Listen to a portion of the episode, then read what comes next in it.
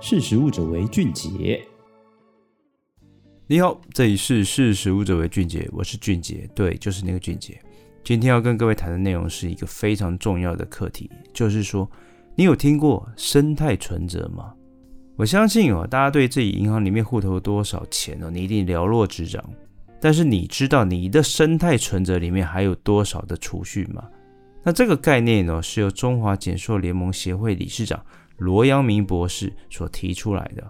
罗阳明表示哦，就是现在的人类哦，他把农业哦当作是采矿嘛。他苹果树呢，一颗苹果掉下来就被人类给捡走了，而不是留在土地里面哦，种出新的苹果树。那人类呢，耕作农务、喷洒农药跟拔除杂草，他为的只是可以立刻吃到眼前又红又大的苹果。那这样一味的只为自己的需求，不在乎环境的做法，其实会让整棵的苹果树哦，最终都会死掉。那其实说啊，大家对钱都很有概念呐、啊。你要买车买房哦，你就一定要累积存款，你才有机会去缴头期款或是把它付清嘛。那罗米也说，这是为什么？因为钱是你自己赚的，是你自己的，所以你会非常的在意。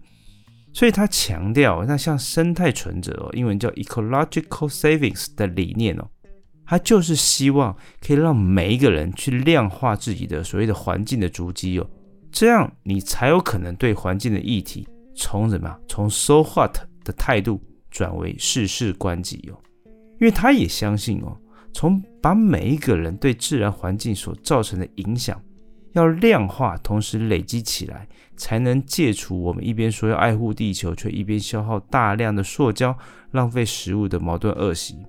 那只是说，塑胶对于人类到底会产生多大的伤害哦？那根据屏东科技大学食品安全管理研究所助理教授林鼎彦的说法，那塑胶呢，基本上会分裂为塑胶的微粒，它就有可能回到人类的身体当中，而遍布于我们周遭的所谓的人造的化学物质。其实都有可能成为影响人体机能的环境荷尔蒙。那最显著的影响就是像会害女性的月经周期不规则或经期拉长等等。而且呢，已经有越来越多的学术的研究都有背书哦证明塑胶其实对人体是有害的哦。那其实哦，像包装对于食物的保存当然是不可避免的啦。那只是说你用塑胶其实没有关系哦，但是最好是什么，重复用个十次。因为最重要的是什么？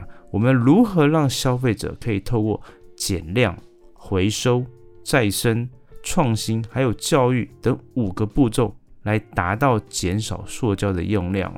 那我举例哦，就像德国的超市，他们都设有什么回收的机器，可以让消费者回收空瓶子后兑换折价券。那加拿大的汉堡王 Burger King，它也让消费者你可以使用什么呀？循环的汉堡盒啊。那在归还容器的时候呢，还可以拿到什么预缴的租用费用？那不只是加拿大，其实像日本的超市哦，它也提供了，就是说你可以自己打包的区域哦，让消费者在结账之后呢，把不需要的保丽龙、塑胶膜、塑胶盘等小型的包材呢，你可以留在超市，让业者可以回收利用哦。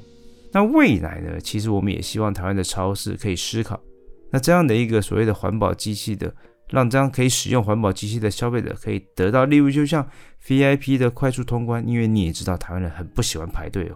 那如果你这样做的话，其实下次结账就可以省下很多的时间哦。那我觉得对那一些购买者是非常有诱因的哦。那这样的一个量化塑胶足迹的机制，其实跟罗阳明博士提出来的生态存折啊，其实都有异曲同工之妙哦。而且像欧盟、日本超市都有作为。回收跟终点哦，其实在塑胶的回收上面，其实也做出不错的成绩哦。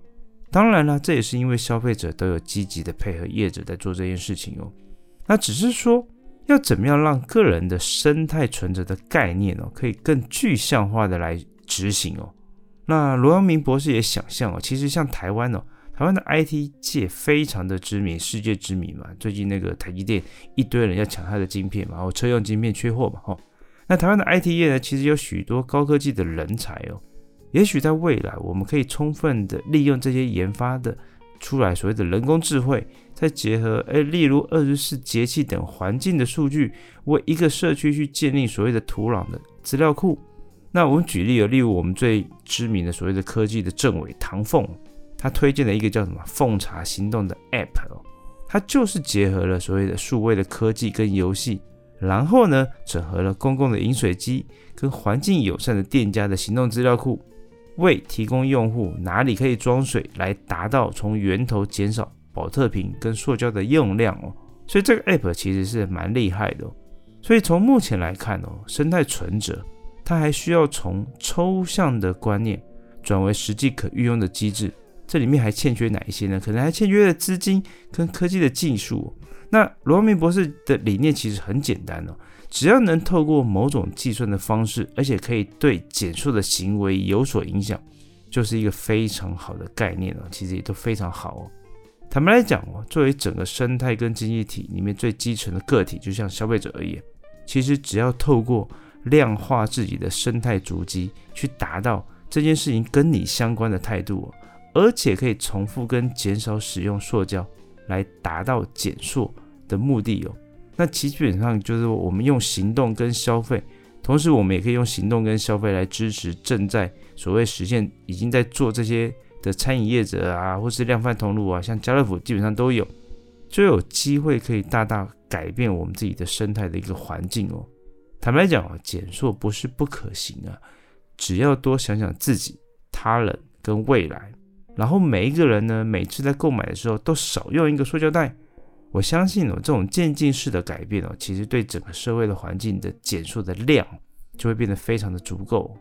好的，以上就是今天跟各位分享的内容。因为我自己也觉得减塑很重要了。那塑胶每次看到海龟哦，其实觉得还蛮可怜的。对啊，而且基本上为了我们下一代，我觉得塑胶还是少用为妙。OK，好，那欢迎大家下次继续收听“识食物者为俊杰”。